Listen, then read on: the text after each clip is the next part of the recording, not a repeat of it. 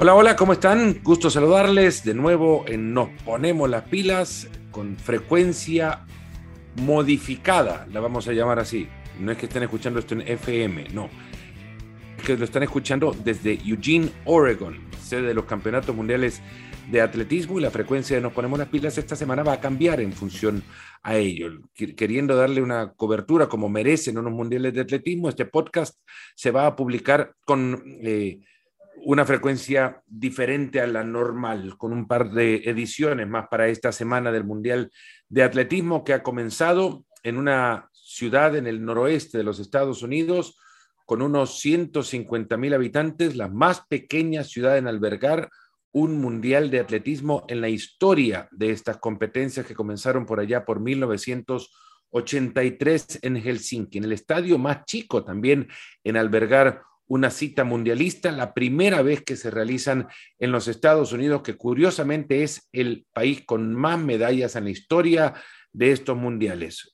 Es el cuarto día de competencias el que ha arrancado este lunes, el día en el que grabamos. Lo hacemos antes que esta noche salte Yulimar Rojas, la gran representante del atletismo latinoamericano, buscando su tercer título en eh, salto triple al aire libre, ya tiene un par también bajo techo, además del registro mundial de, de la distancia o de la, de la prueba, eh, realizado el año pasado en los Juegos Olímpicos de Tokio, eh, atleta que es reconocible en todo sentido por su porte físico y además por su excelencia atlética, que estará esta tarde engalanando la pista de Hayward Field para convertirse en la gran figura de la jornada de este lunes en, los campeonatos del mundo. Les decía a unos que han comenzado ya el viernes anterior en esta ciudad que se jacta de ser la ciudad que más conoce de atletismo en los Estados Unidos. Habrá que poner a otras en competencia, pero lo cierto es que acá sí se respira el deporte. Uno puede caminar por las calles y eh, encontrarse con aficionados vistiendo camisetas de competencias que se han llevado acá en esta ciudad en la década de los 70, en la década de los 80 y quizás por ello también eh, eh, la denominación de la capital del atletismo en los Estados Unidos, porque acá se conoce del deporte, en los restaurantes a donde uno tiene la oportunidad de ir a la tarde, pues evidentemente porque es un mundial, los eh, los eh, comensales o los clientes del restaurante son aquellos que han asistido al, mundial, que andan con sus credenciales o, hablan de la competencia, pero más allá de eso, las paredes de los restaurantes están decoradas con eh, motivos atléticos, con fotografías de atletas que fueron parte del equipo de atletismo de la Universidad de Oregon, quizás el más reconocido de todos y el más eh, reconocido globalmente sea Steve Prefontaine, atleta que eh, trágicamente falleció en 1975 en un accidente automovilístico, pero que se había convertido en eh, el emblema de esta universidad y sobre todo también el primer gran atleta que patrocinó la firma deportiva que muy cerca de acá se fundó, Nike. Eh, está muy cerca de, estas, de esta ciudad y está además eh, en todo lo que tiene que ver con, la ciudad y la Universidad de Oregon. Su fundador, Phil Knight, fue estudiante de esta universidad y, es uno de los grandes eh, promotores de University of Oregon y además de los grandes benefactores de la universidad también. Hay múltiples edificios que llevan nombre de, familiares de Phil Knight, de su hijo, de su padre. La, la, Escuela de Leyes, por ejemplo, lleva el nombre del padre de, de Phil Knight y, no hay nada más que ver que por todos lados la, firma deportiva está, eh, está presente. Ahora bien, los campeonatos mundiales son patrocinados por, por ASICS, la firma que curiosamente fue la primera que Knight distribuyó en su, en su carrera como, como eh, comerciante de zapatillas deportivas. Cuando él se gradúa de la universidad, él eh, va como viaje de, graduación a Japón y conoce la, la, marca Onitsuka Tiger, que es la que posteriormente contacta para convertirse en distribuidor exclusivo de la, de la zona del Pacífico Norte de los Estados Unidos y a partir de ahí creció su historia y a partir de ahí creció también la historia de, la, de una de las compañías de, de zapatos más reconocidas del, mundo y una de las más poderosas también. Pues bueno, esta ciudad está repleta de ese, de ese simbolismo de eh, que representa una competencia dentro de la misma competencia la competencia por convertirse en la marca de zapatos, la marca deportiva con mayor presencia en el Mundial. Así también hay una casa Adidas a, una cuadra del estadio con las tres rayas tradicionales de la marca alemana eh, decorando todo el recinto. Asimismo también hay una casa Nike al lado del estadio también con un salón de la fama prácticamente eh, con eh, zapatillas de aquellos que vistieron la marca durante su carrera atlética. ASICS está en todo el evento porque la marca japonesa es la patrocinadora oficial del campeonato mundial. Puma tiene un avión estacionado en el aeropuerto de la ciudad, una avioneta en la cual han trasladado a sus grandes figuras y sus ejecutivos. El equipo nacional de Jamaica, que es uno de los más exitosos, viste esa, esa marca. En fin, la carrera comercial que también se corre en estos mundiales es, eh, es evidente y hasta cierto punto graciosa de presenciar eh, eh, acá y, en la cercanía que nos permite estar cubriendo estos campeonatos del mundo.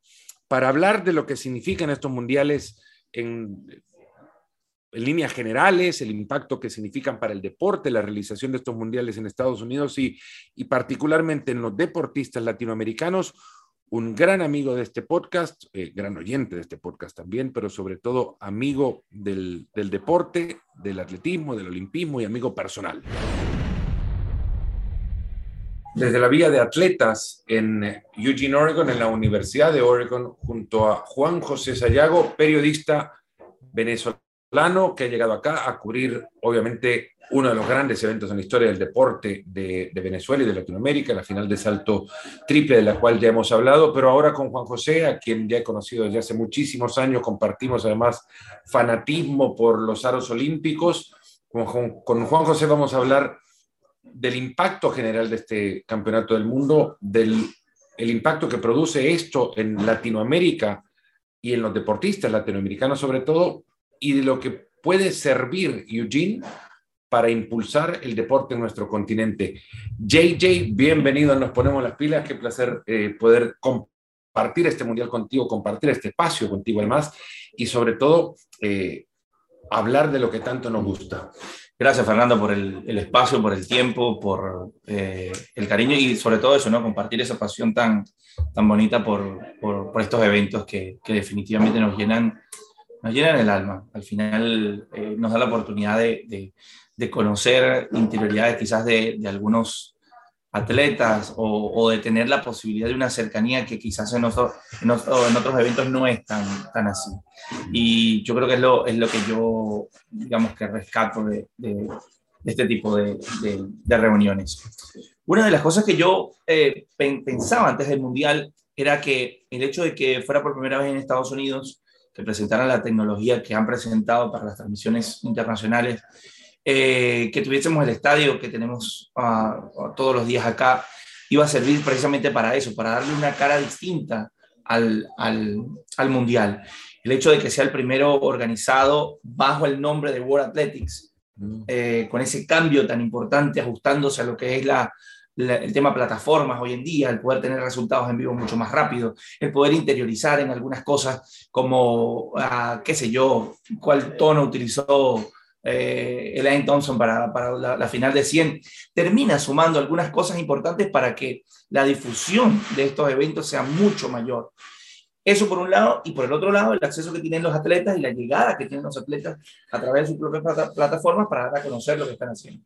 Eh, eh, creo que eso es como la premisa de, de lo que hemos vivido hasta ahora, digamos, en, en cuanto a ese tema de tratar de impulsar el mundial y a que llegue, no a nosotros, porque nosotros ya estamos enamorados de esto, que llegue al niño que tiene 12, 13, 14 años. Hay mucha gente, sobre todo acá en Estados Unidos, se preguntan y ustedes estarán preguntando también qué es el, cuál es el, de dónde viene ese ruido que escuchan en el fondo y es que estamos dentro de, la, de las oficinas administrativas de la vía de deportistas de, de, estos campeonatos del mundo y acaba de pasar un, un camión arrastrando eh, maletas que vienen del aeropuerto para atletas que recién se están incorporando a esta villa. Así que ya se ha ido, por fortuna no lo escuchamos más. Pero al punto al que ibas, JJ, es que el, el público, va a haber el conocedor, aquel que está involucrado directamente en el atletismo de Estados Unidos, expresidentes de la Federación de, de Estados Unidos, entrenadores, atletas que ya no compiten, no les gusta que les llamen exatletas, sino que atletas que ya no están en práctica deportiva, eh, veteranos de, la, de, la, práctica del atletismo, se preguntan, bueno, ¿y esto hará, eh, generará suficiente impacto como para que en Estados Unidos, que es la potencia del atletismo, el deporte crezca? Mi respuesta es, no es suficiente que el Mundial de Atletismo se lleve a cabo en suelo estadounidense para que el deporte crezca en la casa de la potencia mundial. Hay que hacer muchísimo más, hay que mostrarle al, a la casa de la potencia mundial que en un par de semanas va a llevar a cabo un campeonato juvenil del mundo en Colombia. Exactamente. Eh, y que el atletismo no es solamente el mundial o no es solamente los Juegos Olímpicos, que atletismo es un deporte que, transcurre todo el año bajo techo y el aire libre, en pistas, en campos, si, si, es cross country, en, carreteras o calles, si es, son carreras pedestres, en fin, el, el deporte siente eh, la amenaza, y en este sentido hay que ver la amenaza como una oportunidad de otras plataformas, otros deportes que atraen a jóvenes audiencias no sé si lo has notado, pero esto, eh, Eugene es conocido como Tracktown USA. Es la capital del atletismo en Estados Unidos. Yo veo el estadio y lo veo ocupado en muy buena parte por gente mayor, sí, que ya conoce del deporte y que viene acá porque ama el deporte. Eh, ¿Cuántos niños se ven? Es muy poco. Sí, realmente eh, poco. Y, cosas que, a ver, que, que sorprenden todavía en, en, sociedades mucho más desarrolladas que en Latinoamérica. acá veíamos, por ejemplo, a, un señor que se hizo influencer por, por, famoso por cantar una canción de, de, de, una, de, Dua Lipa y, y, se hizo famoso por cantar una canción en, en, Liverpool cuando pasaron a la final. Con él, gente mucho más joven se tomaba fotos que con Michael Johnson o con Bob Beamon, que tuvimos la oportunidad de, verlo en, en, las gradas, o de reconocer, por ejemplo, a John Carlos si estaba por ahí. Eh, estuvo también Travis Scott en, en, por ahí viendo el, el, Mundial. No sé si adrede, para, para darle un poco más de, de, salida a todo esto. Si es adrede, bienvenido. Porque si, si el objetivo es ese, llegar a, a esos muchachos, bienvenido.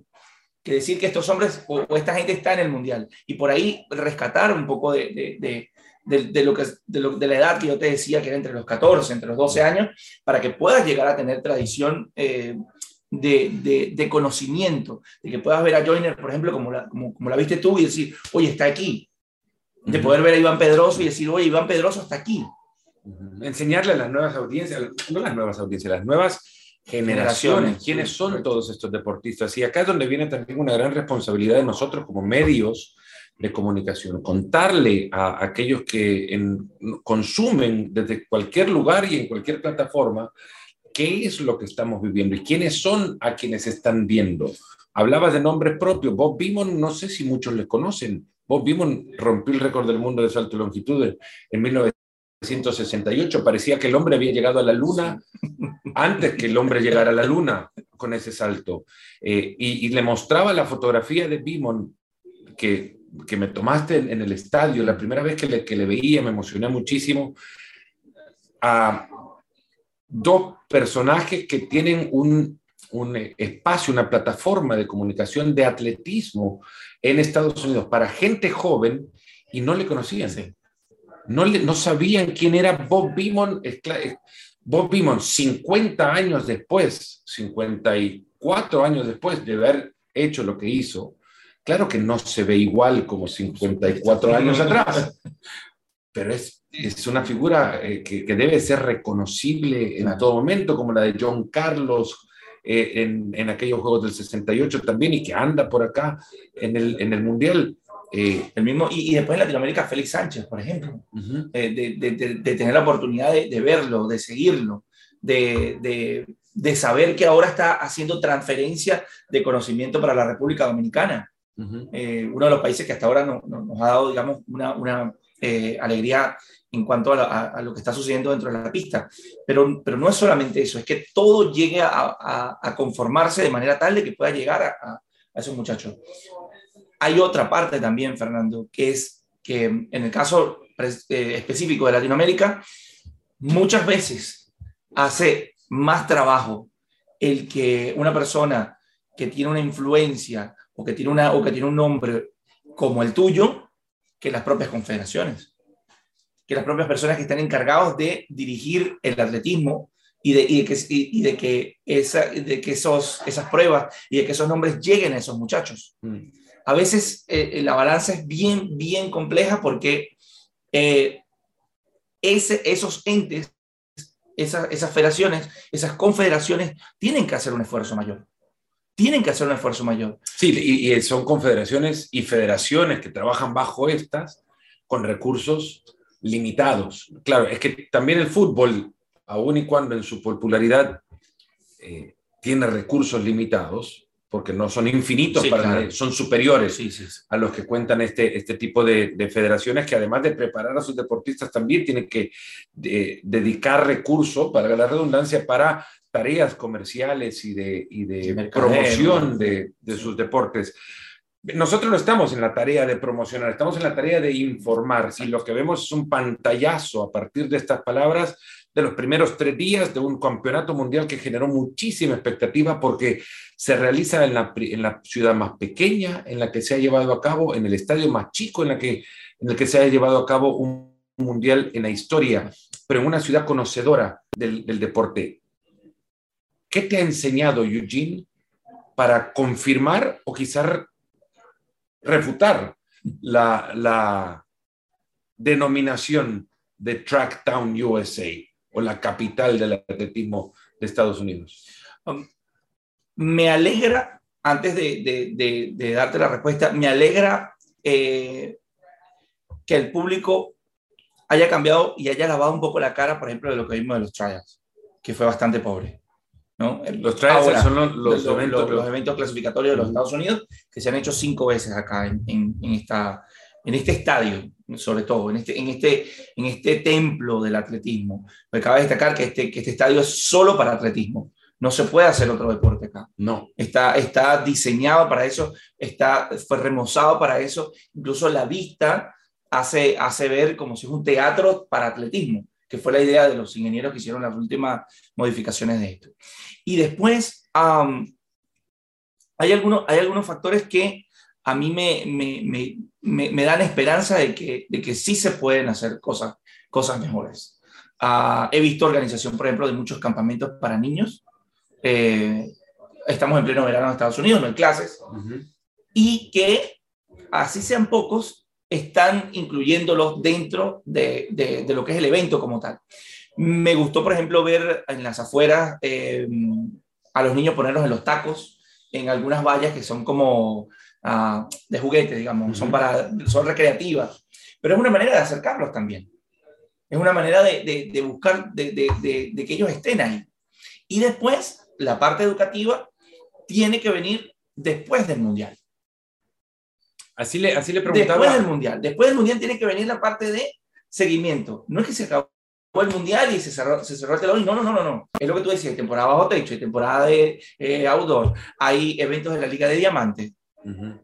Así le preguntaba al presidente del comité organizador, CEO o director ejecutivo, como quieran llamarlo, pero la, la cabeza arriba de toda la estructura que organizó este mundial, le preguntaba cuál iba a ser el legado de, de Eugene. Y Niels de Vos, británico, que estuvo detrás de la organización del Mundial de, de Londres 2017, me respondía que el legado no se puede ver al día después de, de cerrados estos juegos o estos campeonatos del mundo, sino tres años más tarde, cuando de repente los chicos o chicas de, 12 años que, vieron el mundial en algún momento lo consumieron, se dedican a la práctica del atletismo y pueden empezar a contar que fue en función de, de la experiencia que vivieron que se interesaron por el deporte.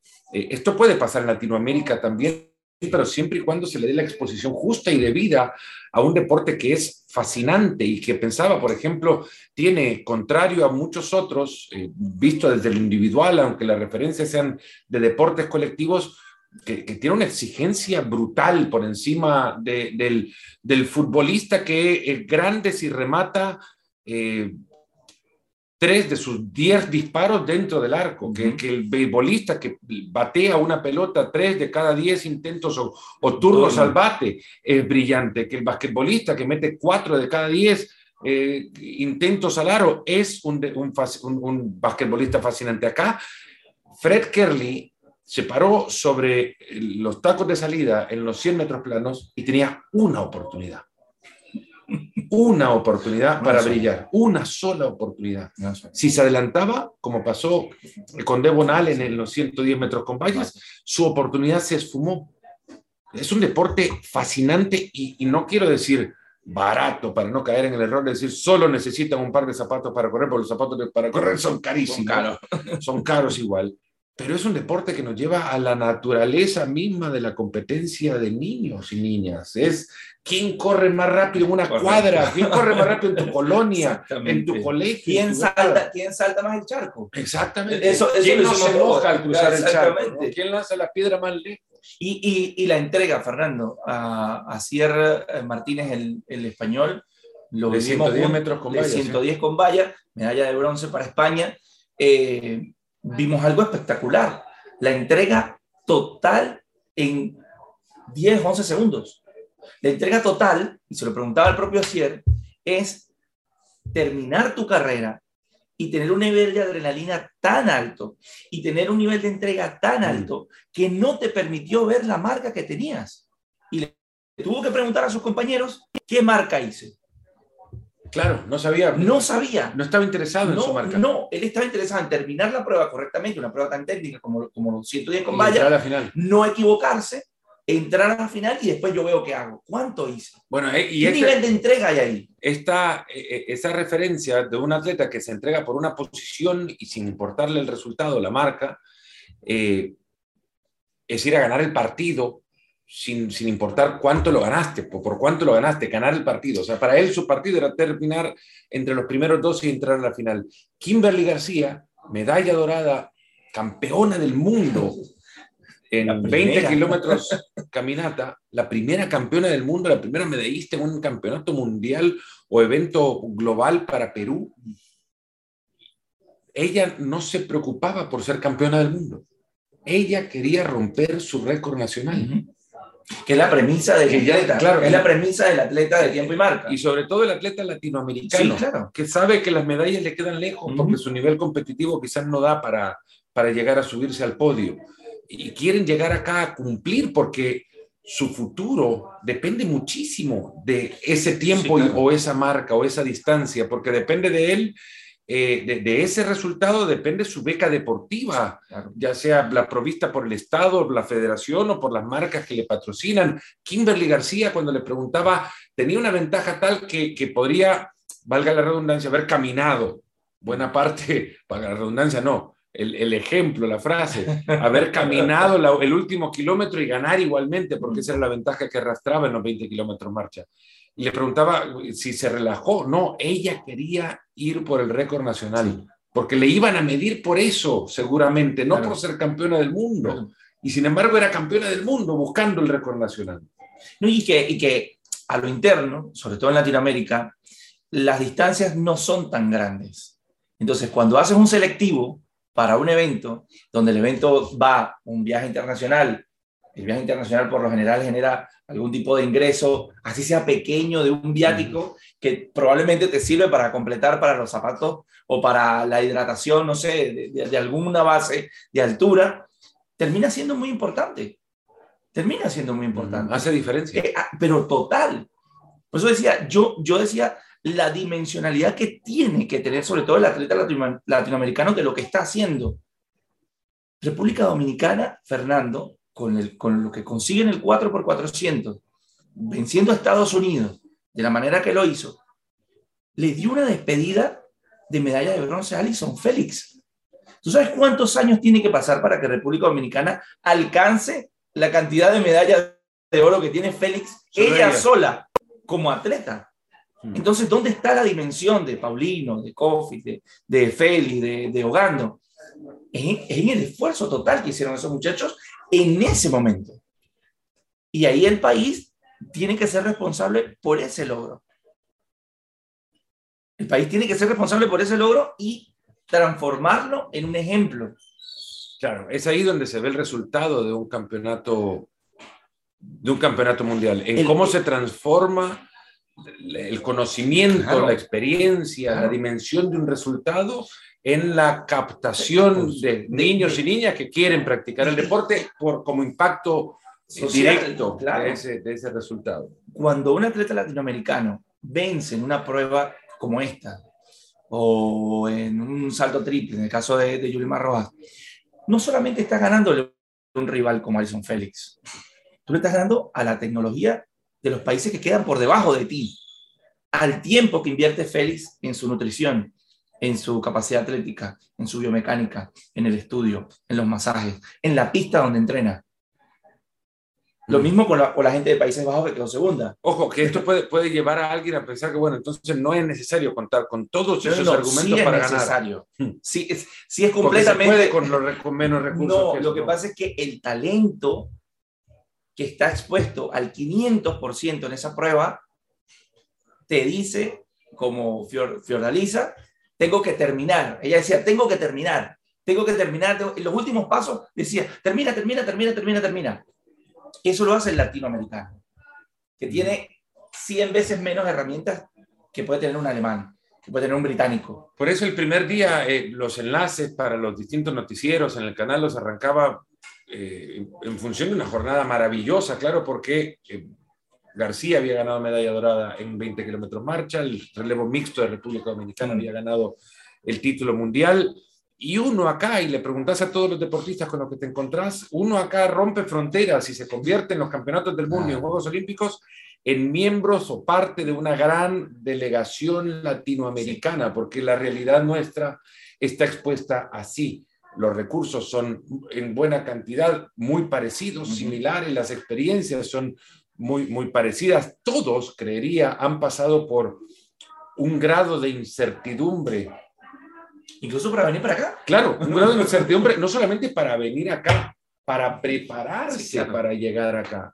¿A qué, ¿A qué voy con esto? Que muchos de los deportistas en abril o en mayo, cuando están ya en momentos de empezar a, a mostrar que su preparación puede dar resultados para conseguir esa marca o ese tiempo, para acceder al campeonato del mundo, eh, en ese momento de repente hay una competencia en la cual no están seguros de poder ir porque su ministerio deportivo no ha provisto a su federación de los recursos económicos para poder comprar el pasaje que significa la posibilidad de asistir a esa competencia. Es que eso se puede trazar desde el río Bravo hasta la Patagonia de, con una línea y un común denominador de tal punto que hasta nos lleva a la vergüenza, porque la realidad es esa, la lamentable realidad es esa, y todos acá lo ven. Yo, eh, hoy, esto lo grabamos antes de la final del salto triple, y lo aclaro, y lo, lo decía antes también, pero hoy garantizaría que si hay 100 deportistas latinoamericanos en las tribunas, 99 están viendo a Yulimar y uno está en el baño. Sí. Yo voy a tu reporte cuando decís podemos, eh, podemos eh, tener dificultades para elegir dónde comer, dónde, qué, canal ver. Pero, serie de Netflix bajar, si somos tres o cuatro no nos ponemos de acuerdo. Pero en esto sí, en esto sí, en esto, en, en, en, en cómo el atleta incluso de otro país se acerca a pedirle una foto a Yulimar Roa, que esto no pasa regularmente entre atletas. Pero lo hablo, es difícil. Lo hablo, JJ, en función de cómo, así como Yulimar hoy, así ayer Uciel Muñoz, algún colombiano habrá querido que le fuera bien en la final de lanzamiento de bala, donde históricamente había llegado. Así todos los atletas latinoamericanos se convierten todos en uno solo. Eh, es un, grupo. Es un bloque. digo que salvo aquella Cuba poderosísima eh, de los 90, no hay forma de competir directamente.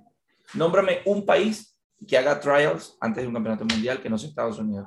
No, en América. No, ni en Europa tampoco. En Europa no hay, son todos selectivos y en función de patrones de, clasificación o, forma deportiva de algunos. O ranking nacional. Sí, sí. Exacto, patrón de actuación, claro, la mejor marca del año. Eh, eh, Inglaterra, Gran Bretaña lo ha hecho así toda la vida, tiene un comité de selección, como antes lo hacían en el fútbol también. Los británicos antes elegían a su, a sus selecciones nacionales de fútbol, no por la decisión de un entrenador, sino por la decisión de un comité de selección. Y así existe también en Alemania, así existe en Italia, se, se elige en función, exceptuando cuando hay una gran cantidad de atletas de un muy buen nivel, entonces sí se realiza una serie de competencias en las que se va evaluando, pero solo Estados Unidos tiene un ranking de clasificación, un, un torneo selectivo. Y lo, para definir eventos como este, como la natación, por ejemplo, también que es tan fuerte, es, una pequeña olimpiada, un, pequeño juego olímpico con un solo equipo. no hay otro país que tenga esa capacidad. Entonces, cuando, cuando tú dices que Latinoamérica va en bloque, eh, creo que lo bonito es que cada atleta termina viendo su realidad en la realidad de otro. Y eso empieza a generar una palabra que está muy de moda ahorita, que es la empatía, sobre esa realidad. Y hay, hay una comunicación que yo, por ejemplo, no había visto en mucho tiempo. Y hay acercamientos. A veces hay celos entre los atletas, mm. eh, soy callado, no sé qué. Yo acá lo que he visto y he aprendido muchísimo de, este, de este campeonato del mundo es una cercanía un, poco mayor a lo que pudiera ser otros tiempos. No sé cómo lo viviste tú, por ejemplo, que, que, sí estuviste adentro, pero a mí me parece que hoy hay, hay, hay esa posibilidad, hay esa posibilidad. Hay, hay la posibilidad incluso, Fernando, de decir una que otra palabra en inglés, mm. que eso no se veía antes. no, es cierto, hay más cercanía, porque las redes sociales, la, tecnología nos ha permitido. Y eh, si no metes un traductor y, ahí te dice la... Es mucho más fácil. Ahora, eh, hablando de tecnología, para, para ir cerrando este eh, episodio atípico, les recuerdo que el, podcast, así como lo anunciaba en la previa, va a tener una frecuencia mayor en esta semana del Campeonato Mundial de Atletismo, justamente para aprovechar charlas como las las que estamos teniendo hoy con JJ Sayago. Hablábamos de tecnología y al principio del, espacio hablabas también de cómo ha avanzado la tecnología y, las, y, esto cómo se ve reflejado en las transmisiones de, de, televisión. ¿Qué te ha llamado la atención? Porque lo del carrito para llevar el implemento de regreso al deportista, esto ya lo vimos. Claro. No, me, me ha gustado la utilización de, de las repeticiones me parece que las repeticiones de, altísima calidad son tremendas. Me gusta muchísimo que la tecnología ayude a, definir algunas decisiones. Hasta ahora las que se tomaron en cuanto a las salidas han sido todas correctas. Y algo que me llama poderosamente la atención es que no sé cómo era en otros campeonatos del mundo, no lo, no lo había vivido nunca, primera vez que lo vivo en vivo en un estadio, es que el atleta tiene la posibilidad de ir a ver ese video. Yo no, yo no, no sé cuál es la reglamentación. Esto se rompió hace unos 10 años, de, la posibilidad del atleta de acercarse a su entrenador. Primero, antes los entrenadores no estaban, eh, no podían ni siquiera hablar con el entrenador en medio de una competencia. No había una sección, eh, eh, no podía salir del área de competencia para hablar con tu entrenador. eso se ha, se ha, acelerado ahora en estos días. Entonces, ahora te da la posibilidad como Sí, una, especie del bar, ver ahí lo, que sucedió y digamos que ahí, ahí no hay forma de refutarlo. Sí. Y, y, se ve la falta. Y después, bueno, acá en Estados Unidos, eh, la transmisión del Mundial, yo he visto algunos highlights por fuera, algo de lujo el nivel de seguimiento que hay para cada atleta. Eh, cómo se adaptaron las cámaras, por ejemplo, alrededor de un estadio que es solo para atletismo. Esto me decía ayer. Te, te, cuenta que, que, están del lado derecho y no del lado izquierdo, no por dentro de la pista. El presidente del comité organizador me decía que era muy complicado eh, organizar un mundial, meter todo lo que requiere tecnológicamente un mundial en, eh, eh, en, una pequeña caja de zapatos. Es como decir, como, como que si quisieras calzarte un 40 y sos 44, ¿no?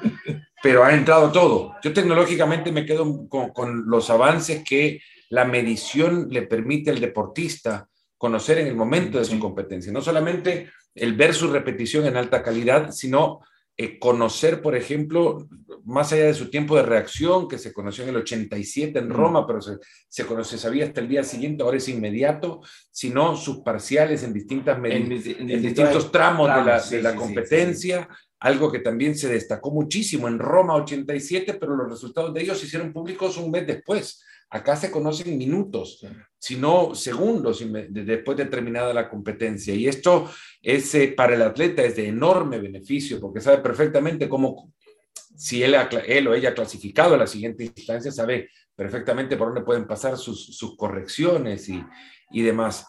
Eh, me ha encantado, y esto no tiene que ver con la tecnología, sino casi con el diseño del mundial, me ha encantado que todo aquello que en la pandemia se fue eh, restringiendo acá se ha abierto, con los riesgos que esto implica, pero conociendo también el porcentaje de vacunación que existe entre la población que rodea el mundial, las calles aledañas al estadio permiten que se confluya afición y eh, prensa, técnico y atletas en un solo lugar. Eso atrae también. Ha sido, ha sido, un, ha sido un golazo esa, esa, esa posibilidad. El hecho de estar en, en un campus universitario, el hecho de, de, poder caminar por, por, estas calles te da esa posibilidad. Eh, cuando veníamos a grabar aquí, estaba Yulimar Rojas caminando. Tranquilamente por, por estos espacios. Y creo que, que, eso... Bueno, que ella tenía que estar porque es en la Villa de Atleta. Claro, Quizás nosotros no teníamos que estar. por aquí. Pero, pero creo, que, creo, creo que esa posibilidad incluso de, de, de, de admirar al atleta en su estado natural da, da, da mucha alegría, sobre todo por eso, porque tú lo viviste en Tokio con, con las restricciones por la pandemia Esperemos que, Dios mediante, que no ocurra esto nunca más. Eh, porque poder verle, ver las caras a la gente creo que es algo determinante. Imagínate tú que vos mismo hubiese tenido una mascarilla. Probablemente hubiese sido más difícil reconocerlo. Y reconocer. No, fue maravilloso. Ha sido maravilloso. Yo le decía ayer a mi hijo, eh, caminar estas calles es como estar en un salón de la fama, en un Totalmente, museo. En un museo. Eh, con, el respeto, a los personajes, no me quiero referir a ellos que son dignos de museo, claro, por la, por la edad, sino por lo que han aportado al, deporte. Eh, deportistas de muchísimas, atletas de, de, distintas épocas, desde los 60 con, con Bimon, Carlos, eh, John Carlos, como a Frank Shorter de los 70, John Benoit de los 80, mm. Leroy Burrell de los 90, Félix Sánchez del nuevo siglo, en fin, ha sido maravilloso y esto lo trataremos de transmitir en el siguiente episodio del podcast. JJ, muchas gracias por, por la compañía, por el rato. Eh, a ver si pudiéramos grabar todo lo que conversamos en el camino, no, no era para podcast, sino para una serie de Netflix. No, gracias Fernando, gracias por, por el espacio, por tener la oportunidad de conversar contigo y, y he aprendido mucho, he aprendido mucho de alguien que vive pasionalmente el atletismo, alguien que, que no se queda en el mundial nada más, que está pendiente de todo el ciclo olímpico y de alguien que tiene el, el ejemplo de, de, poder darle un seguimiento real a, a los eventos de, de, lo que para mí es una maravilla, que, que son los Juegos Olímpicos. Esto, eh, poder aprender de ti me, me, llena mucho de alegría porque eh, uno va en ese constante eh, buscar de más información y de reconocer más gente y después yo llegar y decirle a mis hijos, oye, Fernando, me, no sé, Fernando vio a Joiner y la paró y yo le hice una foto y Fernando compartimos, qué sé yo, vimos a... Sí, todo el mundo que en el camino también. Así es, no, no, gracias, gracias, Feli. Y ojalá, bueno, que se abran estos espacios, que se abran para que para seguir difundiendo esta, este cariño que, que, que sentimos por estos eventos. Ahí está, J.D. Sayago, periodista eh, amigo sobre todo, pero con fundamento suficiente como para poder hablar con nosotros de lo que ha significado este mundial de, de lo que está significando este mundial de atletismo en Eugene. Otra edición desde acá. Eh, en el siguiente episodio de Nos Ponemos las Pilas. Gracias por haber llegado hasta donde han llegado ahora. Comenten, eh, sugieran. Nos vemos pronto. Recuerden, se repite con más frecuencia el podcast o sale con más frecuencia porque estamos en un momento extraordinario en este Mundial de, Atletismo. Desde acá en Eugene les mandamos un fuerte abrazo, se cuidan mucho y hasta el próximo.